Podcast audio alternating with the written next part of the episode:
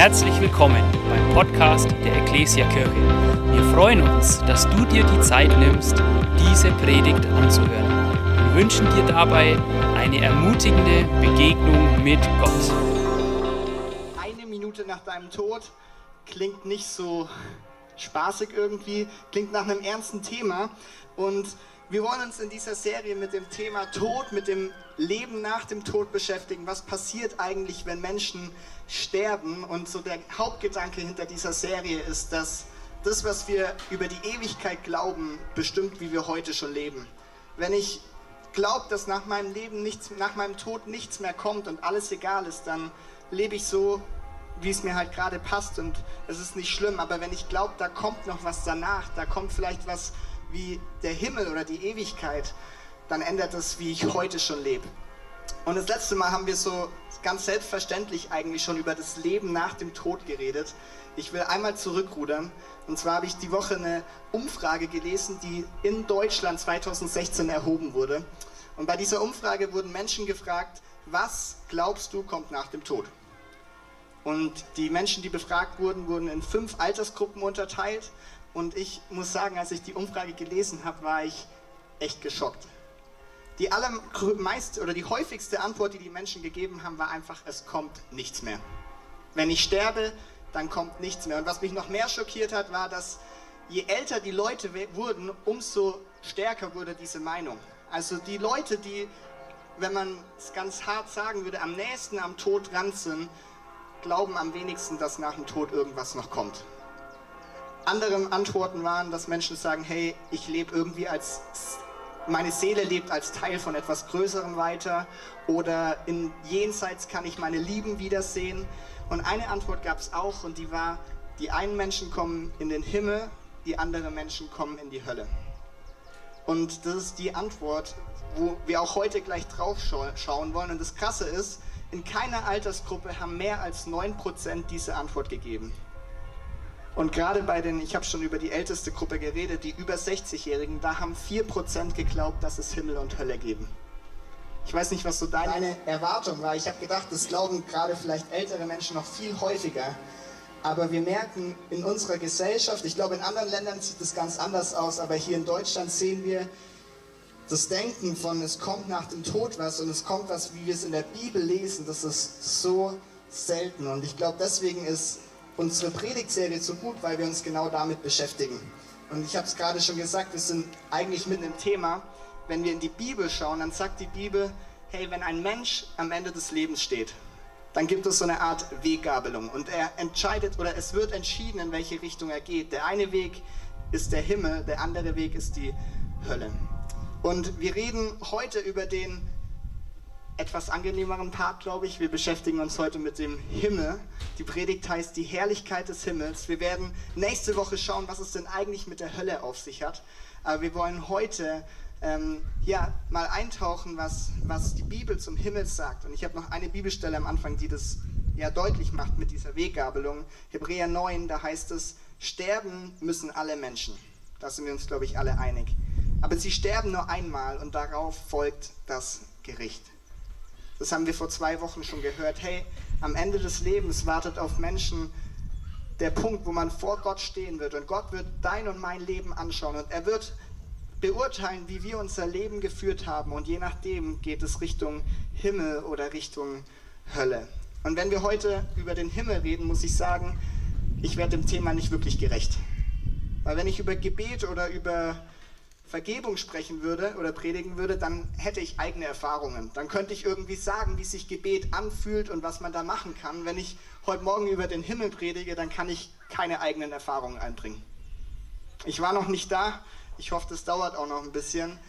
Deswegen schauen wir einfach in die Bibel und wir schauen, was die Bibel zum Thema Himmel, zum Thema, Ewigkeit zu sagen hat. Und wir schauen in Johannes 14, und um einen kurzen Kontext zu geben, ähm, es ist, geht Richtung Ende des Evangeliums und ähm, Richtung die Kreuzigung von Jesu. Und kurz bevor wir jetzt hier einsteigen, hat Jesus seinen Jüngern ein paar Sachen mitgegeben, die echt herausfordernd waren. Einmal hat er seinen Jüngern gesagt, dass unter ihnen einer ist, der ihn verraten wird. Okay, das ist schon mal nicht ermutigend. Das Zweite, was er sagt, ist, hey und Petrus, du, einer von den eifrigsten Nachfolgern, du wirst mich dreimal verleugnen. Du wirst dreimal nicht zu mir stehen, sondern sagen, nee, den kenne ich nicht. Und Petrus war total empört, aber das hat was mit den Jüngern gemacht. Und die dritte Sache, die er kurz bevor wir jetzt einsteigen auch noch sagt, Jesus, ist, hey, ich werde euch verlassen. Ich werde von euch gehen und ihr werdet nicht mit mir mitkommen. Und die Jünger sind in diesem Zustand, sie haben keine Ahnung, was passiert, sie haben Fragen, sie haben vielleicht Angst, sie haben Zweifel, sie hinterfragen das, was sie die letzten Jahre mit Jesus erlebt haben und fragen sich, was diese ganzen Sachen jetzt sollen. Und hier lesen wir mal Johannes 14. Und Jesus spricht, lasst euch durch nichts in eurem Glauben erschüttern. Vertraut auf Gott und vertraut auf mich. Amen. Hey, Amen. die Jünger waren in einer schwierigen Situation und ich bin mir sicher, du und, du und ich, wir haben auch Situationen in unserem Leben, wo wir uns vielleicht so fühlen, wo wir Fragen haben, wo wir Gott nicht verstehen, wo wir nicht verstehen, was Gottes Plan ist und was passiert.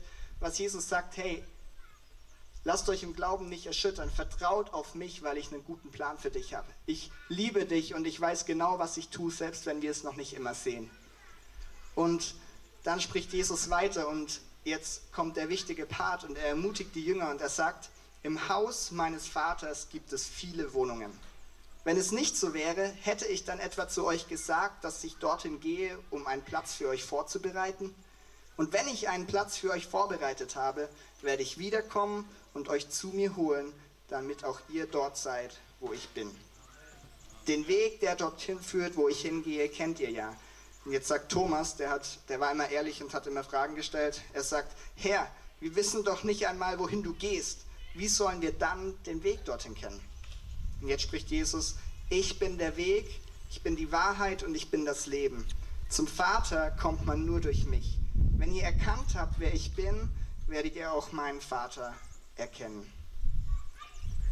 Hey, sechs Verse aus dem Johannesevangelium, die es in sich haben. Und ich ermutige dich, lest mal die Kapitel vorher und nachher noch selber zu durch, weil wir gar nicht auf alles eingehen können, was Jesus hier spricht. Aber was er tut, ist, die Jünger sind verzweifelt und wissen nicht, was passiert. Er beschwichtigt sie und sagt, vertraut auf mich. Und dann gibt er eine Hoffnung, eine Zuversicht, die, die wir auch heute noch haben dürfen. Und zwar sagt er, im Haus meines Vaters gibt es viele Wohnungen. Und wenn er vom Haus des Vaters spricht, dann, dann meint er damit das, was wir unter Himmel verstehen. Er meint damit die Ewigkeit mit Gott. Das, was am Ende des Lebens passiert, wenn wir sterben, aber wenn wir dann zu Jesus kommen, dann spricht er hier von Haus des Vaters und er sagt, hey, das ist ein echter Ort. Das ist nicht wie in der Umfrage, die ich vorher genannt habe, dass, dass du irgendwie, manche Menschen denken, sie werden als ein anderes Lebewesen wiedergeboren oder sowas. Jesus sagt, nein, hey, die Hoffnung, die ich euch gebe, ist, dass ihr am Ende des Lebens, wenn ihr an mich glaubt, in dieses Haus meines Vaters eintreten dürft, der Himmel. Und was er noch dazu sagt, ist, er geht selbst voran und er bereitet einen Platz vor. Jesus selbst nimmt es auf sich und sagt, hey, ich bereite es vor, dass du, wenn du im Leben an ihn glaubst, dass du am Ende dorthin kommen darfst. Und er macht das nicht wie ein Zimmermann, der mit Hammernägeln und Säge irgendwie eine Wohnung baut und vorbereitet. Nee, Jesus bereitet den Platz dort vor mit Kreuz und mit Grab, indem er kurz danach losgeht und sich ans Kreuz nageln lässt und dort stirbt für, für Schuld und für Sünde, die nicht er selbst getan hat, sondern deine und meine, für die der Jünger. Und er sagt, hey, ich nehme all das auf mich, damit ihr mit mir sein könnt. Und vor allem, dass ihr in Ewigkeit auch mit mir sein könnt, wenn ihr das annehmt. Wir haben das vor zwei Wochen auch schon gehört von Andy, dass wenn du heute hier bist und wenn du diesen Gott kennst und wenn du eine Beziehung zu Jesus hast, dann, dann darfst du Zuversicht haben. Und wir müssen uns, egal wie kompliziert das Thema Tod vielleicht scheinen mag, wir dürfen müssen keine Angst mehr haben. Römer 8 sagt, für die, die mit Jesus verbunden sind, also die ihn kennen, die eine Beziehung zu ihm haben, für die gibt es keine Verurteilung mehr. Wir müssen keine Angst haben, dass wir, wenn wir am Ende vor diesem Gericht stehen, dass wir ja von Jesus getrennt sind, sondern wenn wir mit ihm verbunden sind, dann dürfen wir darauf vertrauen, dass wir an diesen Ort kommen, den er vorbereitet hat. Und wir lesen noch eine andere Stelle vor, auch von Johannes, ähm, aus seinem anderen Werk, und zwar Offenbarung. äh, Offenbarung 21, ähm, ganz, ganz weit hinten in der Bibel. Und was er dort hat, ist so ein, ein er kriegt einen Einblick von Gott, wie dieser wie diese Herrlichkeit des Himmels sein soll, wie wir uns das ein bisschen vorstellen können. Das wird es nie ganz umfassen und da steckt viel mehr dahinter, als, als er irgendwie in Worte fassen kann. Aber ich glaube, das ist das, was wir in der Bibel finden, was am nächsten daran herankommt, wie wir uns das vorstellen können. Und wir lesen mal Offenbarung 21 und dort heißt es oder dort schreibt er, und vom Thron her hörte ich eine mächtige Stimme rufen. Seht, die Wohnung Gottes ist jetzt bei den Menschen. Gott wird in ihrer Mitte wohnen. Sie werden sein Volk sein, ein Volk aus vielen Völkern, und er selbst, ihr Gott, wird immer bei ihnen sein. Er wird alle ihre Tränen abwischen. Es wird keinen Tod mehr geben, kein Leid und keine Schmerzen. Und es werden keine Angstschreie mehr zu hören sein. Denn was früher war, ist vergangen. Daraufhin sagte der, der auf dem Thron saß, seht, ich mache alles neu. Hey, wer sehnt sich hier nach einem Ort, an dem keine Schmerzen mehr sind, kein Leid, keine Tränen, keine Angst mehr? Hey, auf so einen Ort freue ich mich. Und das ist das, was Johannes hier nimmt, was Gott ihm sagt. Und er sagt, hey, die Herrlichkeit des Himmels, was uns erwarten wird. Dieser Ort, das sind Tränen sind abgewischt, kein Tod mehr, kein Leid mehr, keine Schmerzen, keine Angst. Alles Dinge, die bestimmt dein und mein Leben irgendwo schon berührt und verändert haben und die jedes Leben von einem Menschen hier auf der Erde irgendwo brandmarken, wenn man mit Verlusten zu tun hat, wenn man Schmerzen hat, wenn man Angst hat und nicht weiß, was passiert. Hey, das kennen alle Menschen. Und was er sagt ist, hey, da wo wir hinkommen werden, da gibt es das nicht mehr. Aber das, was mir wichtig ist, ist, der Himmel ist nicht, nicht nur oder vor allem nicht deswegen herrlich. Das sind alles Sachen, die dort sind, aber der Himmel ist herrlich, weil dort Gott ist, weil dort Jesus ist. Was in der Stelle gestand war, Gott wird in ihrer Mitte wohnen. Sie werden sein Volk sein und er selbst, ihr Gott, wird immer bei ihnen sein. Hey, der Himmel ist wird ein Ort sein, wo, wo dich nichts mehr von Gott trennen kann, wo keine Sünde mehr ist, sondern wo wir in der Gegenwart Gottes sein können, ähm, wo wir ihn von Angesicht zu Angesicht sehen können. Und deswegen ist der Himmel so herrlich. Nicht nur, weil dort vielleicht die negativen Sachen aus unserem Leben nicht mehr sind, sondern weil es um Jesus geht, weil es um Gott geht, weil er dort ist. Und ich finde, das ist mir gibt es, wenn ich sowas lese, immer wieder neue Freude darauf, mich auf den Himmel auszurichten, mich darauf zu konzentrieren. Wir wollen jetzt noch ähm, den Himmel noch ein bisschen besser kennenlernen und zwar mit folgenden Sachen. Wir werden uns drei Vorstellungen anschauen, die Menschen, glaube ich, häufig haben über den Himmel, die aber nicht wahr sind. Also drei Fehlvorstellungen vom Himmel. Und ich glaube, wenn wir dort wissen, was eigentlich richtig ist, dann verstehen wir die Herrlichkeit des Himmels noch viel mehr. Dann können wir uns noch viel mehr drauf freuen. Seid ihr damit dabei? Ja. Bernd ist dabei, sehr schön. Fehlvorstellung Nummer eins haben wir bei der letzten Predigt eigentlich schon gehört. Und zwar, was viele Menschen denken, ist, die Welt ist mein Zuhause. Da haben wir schon drüber geredet, deswegen verbringe ich da nicht, gar nicht viel Zeit. Aber wir haben eine falsche Vorstellung vom Himmel, wenn wir uns zu sehr hier auf diese Erde konzentrieren. Wenn wir denken, wir sind nur für diese Erde geschaffen und das ist alles. Paulus sagt in Philippa 3, ähm, zuerst spricht er zu Menschen oder über Menschen, die Gott nicht kennen und er sagt, das Einzige, was sie interessiert, ist diese irdische Welt, diese Erde, dieses Zuhause. Und dann sagt er zu Menschen, die mit Gott unterwegs sind, wir dagegen sind Bürger des Himmels.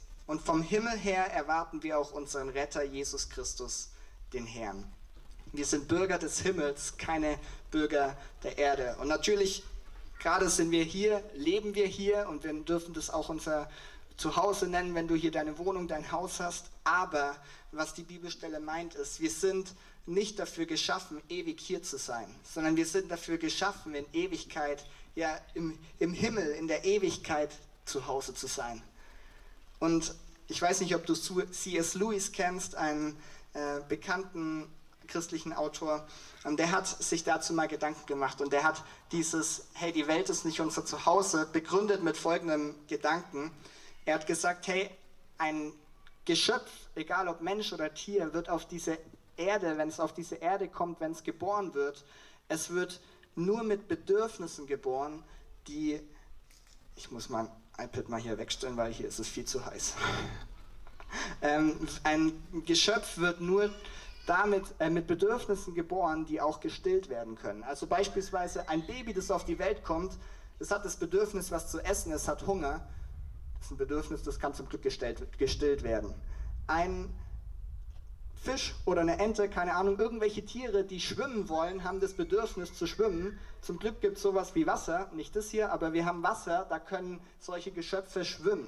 Menschen haben sexuelle Bedürfnisse.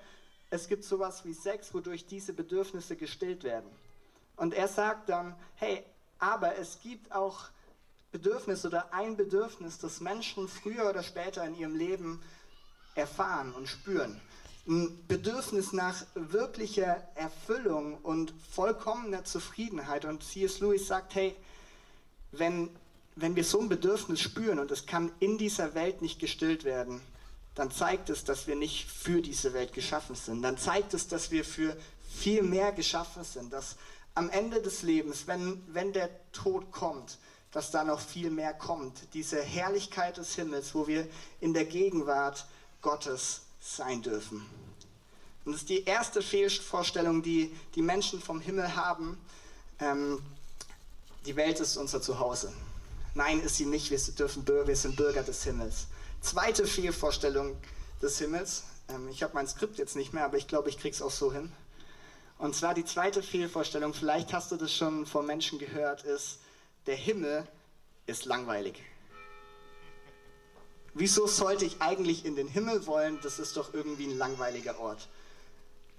Ich glaube, gerade Menschen vielleicht, die, die, die schon lange in Kirche sind oder die kirchlich geprägt sind, haben vielleicht manchmal so die Vorstellung von, von Himmel, so du, du stehst vor einem großen goldenen Tor dann wirst du reingelassen, du kriegst ein weißes Gewand, setzt dich auf eine Wolke, kriegst eine Harfe in die Hand und dann darfst du anfangen, Jahrtausend für Jahrtausend für Jahrtausend für Jahrtausend Harfe zu spielen und zu singen.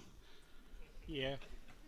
Und das ist vielleicht oft die Vorstellung von Himmel und vielleicht hast du Lust drauf, aber vielleicht kannst du dir auch denken, okay, irgendwie, ja, weiß ich nicht. Warum denken Menschen, oder vielleicht hast du ganz andere langweilige Vorstellungen vom Himmel, warum denken Menschen das manchmal? Ich glaube, weil der Teufel ein Lügner ist. Weil, wenn du dich mal in die Lage des Teufels versetzt, was wäre sein Plan, wenn es um Tod, um Himmel, um Ewigkeit geht? Dann wäre sein Plan, Menschen zu zeigen, dass die Hölle gar nicht existiert, dass, dass das für uns gar nicht wichtig ist. Er würde versuchen, den Himmel so langweilig wie möglich darzustellen, damit du und ich überhaupt keine Lust mehr drauf haben, dorthin zu gehen zu wollen. Er würde sagen, hey, da Harfe zu spielen ist doch auch nicht so wichtig, also wieso willst du da überhaupt hin? Aber es ist eben eine Lüge. Das ist, liegt in der Natur des Teufels, Menschen immer wieder Dinge einzuflößen und Dinge zu zeigen, die verdreht sind und die nicht Gottes Wort entsprechen. Die, der Himmel ist nicht langweilig, sondern er ist das komplette Gegenteil von Langeweile. Hey, wir haben das in Offenbarung gelesen. Das ist ein Ort, wo Gott da ist, wo Gegenwart Gottes ist und dich nichts von ihm trennen kann. Ich glaube, oft haben Menschen eine langweilige Vorstellung vom Himmel, weil sie auch denken, dass Gott langweilig ist. Weil sie denken, dass Gott ein Spielverderber ist oder keinen Spaß für dein Leben vorgesehen hat. Alles ist ernst und man darf das Leben gar nicht genießen. Aber ich will dir sagen, hey, wir haben einen Gott, der ist dein liebevoller Vater. Er liebt dich über alles und er wünscht sich so sehr, dass du ein gutes Leben hast. Und er hat keine bösen Pläne, sondern gute Pläne. Und ich denke mir, wenn, wenn ich auf dieser Erde schon so viele Dinge genießen kann, ja, wenn du dir mal überlegst, du gehst heute Abend in den Biergarten und du isst ein richtig schönes Schnitzel oder irgendwas anderes, hey, dir schmeckt es hoffentlich und du kannst es richtig genießen. Und das ist am Ende Gott zu verdanken, weil er entweder die Möglichkeit geschaffen hat, dass wir so Essen haben können, oder auch weil er dir überhaupt die Möglichkeit gegeben hat, etwas zu schmecken. Er hat dir einen Geschmackssinn gegeben. Er hat sich gedacht, hey, Menschen sollen was schmecken und genießen können und nicht immer irgendwie geschmacklos sein. Hey, und wenn wir auf dieser Erde schon so viele Dinge genießen dürfen, wie viel mehr wird der Himmel das komplette Gegenteil von Langeweile sein, wenn dort Gott ist und nichts mehr uns von ihm trennen kann. Der Himmel ist nicht langweilig, sondern das Gegenteil. Und die dritte, ähm, die dritte Fehlvorstellung, die ich dabei habe, ähm, die ist, glaube ich, die ist vielleicht die herausforderndste, aber ich glaube auch die, die wahrscheinlich die meisten Menschen, die, die irgendwie an Himmel und Hölle glauben, die sie sich denken oder hoffen. Und zwar heißt die dritte Fehlvorstellung, die meisten Menschen kommen doch sowieso in den Himmel. Die meisten Menschen kommen doch sowieso in den Himmel. Ich glaube, was, ähm, was wir Menschen oft oder was Menschen oft denken, ist, dass wenn du gut bist, wenn du ein guter Mensch bist, dann, darfst, dann kommst du auf jeden Fall in den Himmel. Es ist gar nicht so ganz entscheidend im Detail, wie toll du bist und wie gut du alles machst, aber solange du kein Mörder bist, solange du kein Drogendealer bist, solange du kein Stalin oder kein Hitler bist, dann bist du ja eigentlich gut im Vergleich und dann kommst du sowieso in den Himmel. Hey, das ist eine vielleicht schöne Vorstellung, weil, weil es die ganze Sache ein bisschen leichter macht und weil man einfach glauben kann, dass, dass, dass eigentlich jeder in den Himmel kommt und diesen Ort erleben darf und nicht von Gott getrennt ist. Aber der Himmel, nicht der Himmel, die, die Bibel zeigt eine andere Realität, wenn es um dieses Thema geht. Wenn es um die Frage geht, hey, wer kommt am Ende eigentlich in den Himmel? Dann sagt die Bibel nicht, ja, alle, weil dann müsste man irgendwie über gar, gar nichts unterscheiden, sondern es gibt eine Bibelstelle, die kann ich jetzt nicht vorlesen, aber in der redet Jesus am Ende der Bergpredigt, Matthäus 7, genau über diese Frage oder über dieses Thema. Und er sagt zu den Jüngern und zu den Menschen, die da waren, hey, der es gibt einen breiten Weg, es gibt ein weites Tor, das führt ins Verderben und da gehen viele Menschen. Aber es gibt einen engen Weg und ein schmales Tor, das führt in das ewige Leben. Und es werden nicht viele Menschen gehen. Was Jesus eigentlich sagt, ist, hey, der Weg ins ewige Leben, in die Herrlichkeit des Himmels, das ist kein ewig breites Tor, wo eigentlich 99 Prozent der, Mensch, der Weltbevölkerung sowieso durchgeht. Nein, er sagt, hey, es ist kein ewig breiter Weg, es ist ein enges Tor. Warum sagt er das? Weil wir haben Johannes 14 gelesen, es gibt keine 20 Wege in den Himmel, es gibt genau einen. Und das hat Jesus gesagt, ich bin der Weg. Und es gibt keine Alternative, es gibt nichts anderes. Und es geht so konträr zu unserer Gesellschaft, wo wir, glaube ich, so gerne tausend Wege haben wollen und alles erlaubt ist. Aber was die Bibel sagt, ist, hey, der Weg dorthin in die Ewigkeit nicht immer zusammen mit Gott ist nur durch Jesus, wenn wir das Geschenk annehmen, das er am Kreuz gegeben hat. Und die Bibel sagt eigentlich, hey, nicht gute Menschen kommen in den Himmel, wenn sie sterben, sondern die Menschen kommen in den Himmel, die das Evangelium annehmen, die das annehmen, was, was Gott in ihrem Leben für sie getan hat. Die Menschen, die sich mit Gott versöhnen, die seine Vergebung annehmen und die sagen, ja, ich glaube an Jesus und ich möchte mit ihm leben. Und für diese Menschen, das was ich in Römer 8 auch vorgelesen habe, da gibt es keine Verurteilung. Wir dürfen uns darauf freuen, in, der, in der Herrlichkeit des Himmels mit ihm zu sein. Aber es ist ein enger Weg und ein schmaler Weg. Und das ist das, was die Bibel sagt. Und ich glaube, das ist gut und das ist, muss uns, glaube ich, nicht unbedingt Angst machen, sondern wir dürfen wenn du mit Jesus unterwegs bist, dann bist du auf dem richtigen Weg. Aber ich glaube, es ist immer wieder gut, das sich in Erinnerung zu rufen. Hey, wie wir heute leben und wie wir uns entscheiden für oder gegen Jesus, das hat Auswirkungen. Es hat am Ende des Lebens Auswirkungen. Drei Fehlvorstellungen. Die Welt ist mein Zuhause. Nein, wir sind Bürger des Himmels. Der Himmel ist langweilig. Nein, er ist das Gegenteil von Langeweile. Und das Dritte, die meisten Menschen kommen sowieso in den Himmel. Nein, der Weg ist eng und ist schmal. Ich will zum Ende ähm, noch was erzählen. Die Band darf gerne schon nach vorne kommen. Und zwar will ich euch ähm, eine kurze Geschichte oder eine kurze Sache von meinem Opa erzählen, von dem Papa von meinem Papa. Ähm, das war ein Mensch, der, der seitdem ich ihn gekannt habe, an Gott geglaubt hat und Jesus lieb hatte. Und ich habe von meinem Opa gelernt, oder was, was ich bei, bei ihm immer dran denke, ist, dass er Gott immer dankbar war, in jeder Situation, egal was passiert ist. Und ähm, hat Jesus geliebt. Und letztes Jahr im Dezember ist mein Opa, ich glaube mit 85 oder sowas, Anfang 80, ich weiß nicht genau, ähm, gestorben an einer Art Herzinfarkt. Ähm, war sehr schwach und ist dann war längere Zeit im Krankenhaus und ist dann gestorben. Und ich will euch kurz was erzählen oder ich will euch kurz den letzten Abend von seinem Leben schildern. Ähm, ich war selber nicht dabei, aber ähm, sie waren im Krankenhaus und da war seine Frau dabei, meine Oma, ähm, und die beiden Kinder plus Ehepartner. Und sie, die Prognose war, dass er die Nacht nicht überleben wird. Und ähm, dann haben sie gesagt, hey, dann gehen wir heim in einem vertrauten Umfeld zu Hause im Wohnzimmer. Und dann waren die dort zu fünft. Mein Opa lag auf dem Sofa. Er konnte eigentlich nur noch röcheln. Er hat nicht viel mitgekriegt. Er war fertig und man hat gesagt, er, man hat gemerkt, er war mit seinen Kräften am Ende. Und dann saßen die da so Stunde um Stunde und es war irgendwie, ich kann es mir gar nicht vorstellen, aber meine Eltern haben alle gesagt, es war irgendwie so angenehm und so schön. Ich habe mir gedacht, wenn jemand im Sterben liegt, liegt weiß ich nicht, ob ich es schön finden würde. Aber es war so ein Frieden über der Situation. Und dann Okay, da hätte ich jetzt mein Skript gebraucht. Ähm, und dann aber das geht glaube ich nicht mehr. Ähm, und dann haben meine Eltern angefangen, angefangen zu singen ein Lied. Und zwar äh, kriege ich auswendig hin vielleicht. ähm, ein Lied gesungen, ein altes Kirchenlied, das heißt, weil ich Jesu Schäflein bin. Ich weiß nicht, ob du das schon mal gehört hast. Weil ich Jesu Schäflein bin. Und sie haben die erste Strophe gesungen. Mein Opa saß auf, lag auf dem Sofa, hat sich nicht wirklich geregt, geröchelt zweite Strophe gesungen, unveränderte Situation. Und dann kam die dritte Strophe.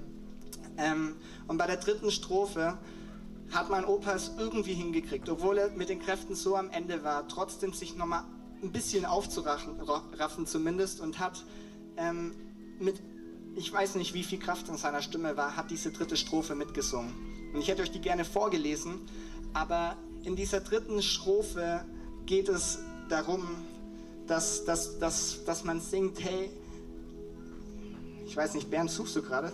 Das wäre nämlich der Hammer, weil mit meinen eigenen Worten hat es gar keine Kraft. Was wollte ich denn? Ja, Hammer.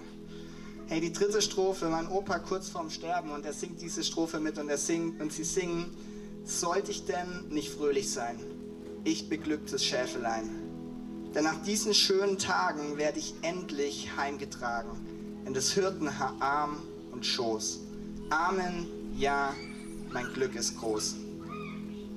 Hey, 80 Jahre hier auf dieser Erde gelebt und ein schönes Leben gehabt und trotzdem kann man singen, sollte ich denn nicht fröhlich sein, wenn ich jetzt sterbe? Sollte ich denn nicht fröhlich sein, wenn ich jetzt von meinem Ehepartner getrennt bin vorerst?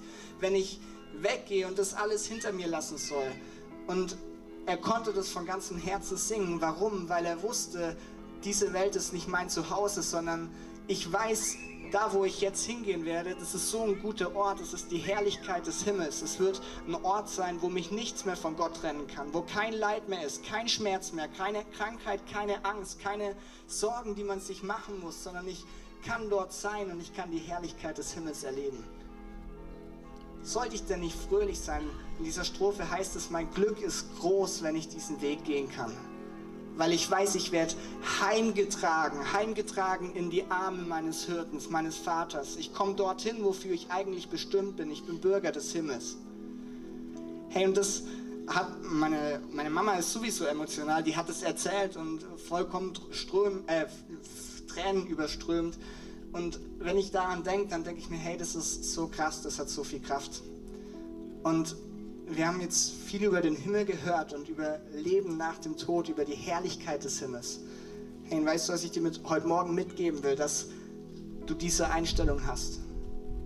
Dass wir diese Haltung in unserem Herzen haben. Ja, nicht, nicht erst als 85-jährige Männer und Frauen, die kurz vor dem Tod sind und dann sagen, ach ja, da ist ja der Himmel sondern wisst ihr, diese Entscheidung können wir heute Morgen schon treffen. Diese Entscheidung kannst du, egal wie alt du bist, treffen, zu sagen, hey, ich möchte mit diesem Jesus leben. Ich weiß, es ist mein Vater und ich freue mich auf das, was kommen wird. Und ihr könnt gerne mal mit mir aufstehen und die Augen schließen. Hey, am Ende des Lebens wartet diese Weggabelung auf jeden Menschen. Aber wir müssen nicht bis ans Ende des Lebens warten, um irgendwie eine Entscheidung zu treffen, in welche Richtung wir uns orientieren wollen, sondern vielleicht hast du das schon oder hast es noch nicht. Du kannst es hier und heute sagen, ja, dieser Gott, der, der ans Kreuz gegangen ist, dieser Jesus, der, der mich anscheinend über alles liebt und der, der mich besser kennt als jeder andere Mensch und mich trotzdem am allermeisten liebt. Hey, dieser Jesus ist für meine Schuld, für meine Sünde, für meine Fehler gestorben und ich möchte dieses Geschenk einfach annehmen. Andi hat es in seiner Predigt gesagt, es ist nicht deine Leistung, es ist nicht unser Vermögen, sondern es ist seine Gnade, die, für die wir gar nichts tun können, als einfach glauben und es annehmen. Und wir wollen gleich in ein Lobpreislied gehen, aber wenn du heute Morgen hier bist und du sagst, hey, ich habe diese Entscheidung in meinem Leben noch nie getroffen. Ich habe mich noch nie dafür entschieden, dieses Geschenk Gottes anzunehmen, dass er mich freigesprochen hat von meiner Schuld. Und ich habe noch nie Ja zu ihm gesagt. Ich habe noch nie gesagt, dass ich eine Beziehung zu diesem Jesus führen will. Hey, dann will ich dir heute Morgen diese Möglichkeit geben und ich will dich dazu ermutigen, dazu einladen. Und während unsere Augen geschlossen sind, ähm, darfst du da, wo du gerade stehst und du sagst, ja, ich will, ich will das annehmen. Und ich will Ja zu diesem Gott sagen. Ich möchte ihn besser kennenlernen. Ich möchte mit ihm leben. Hey, wenn du das heute Morgen sagst, dann darfst du jetzt kurz die Hand heben. Nicht als Zeichen für mich oder für irgendjemanden, weil unsere Augen sind zu, sondern als aktiver Schritt einfach zu Gott zu kommen und zu sagen, ja, ich möchte dich kennenlernen, ich möchte dich als meinen Herrn annehmen. Hey, wenn du da heute Morgen hier bist und es willst, dann lade ich dich ein, jetzt einfach kurz deine Hand zu heben.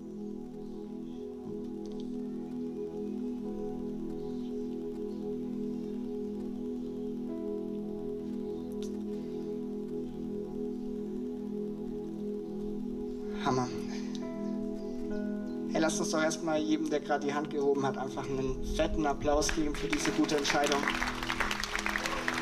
Hey, es ist das Beste, zu diesem Gott Ja zu sagen. Ich möchte jetzt einfach noch kurz für uns beten und dann gehen wir in ein Lobpreislied.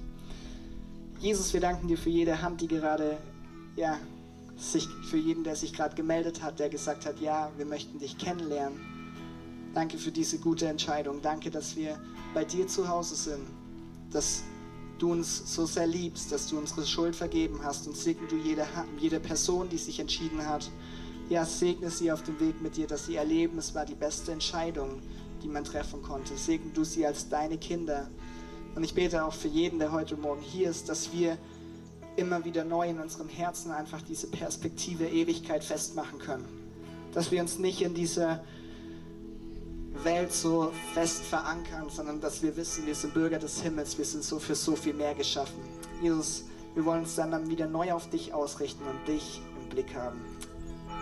Amen.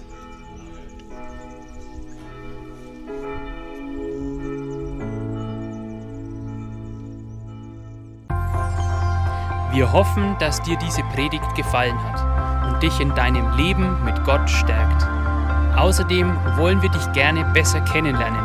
Dazu bist du herzlich eingeladen, unsere Sonntagsgottesdienste um 9.30 Uhr und 11 Uhr zu besuchen. Schau doch mal auf www.ecclesia-rot.de vorbei oder auf den sozialen Medien unter Ecclesia Rot. Wir freuen uns auf dich.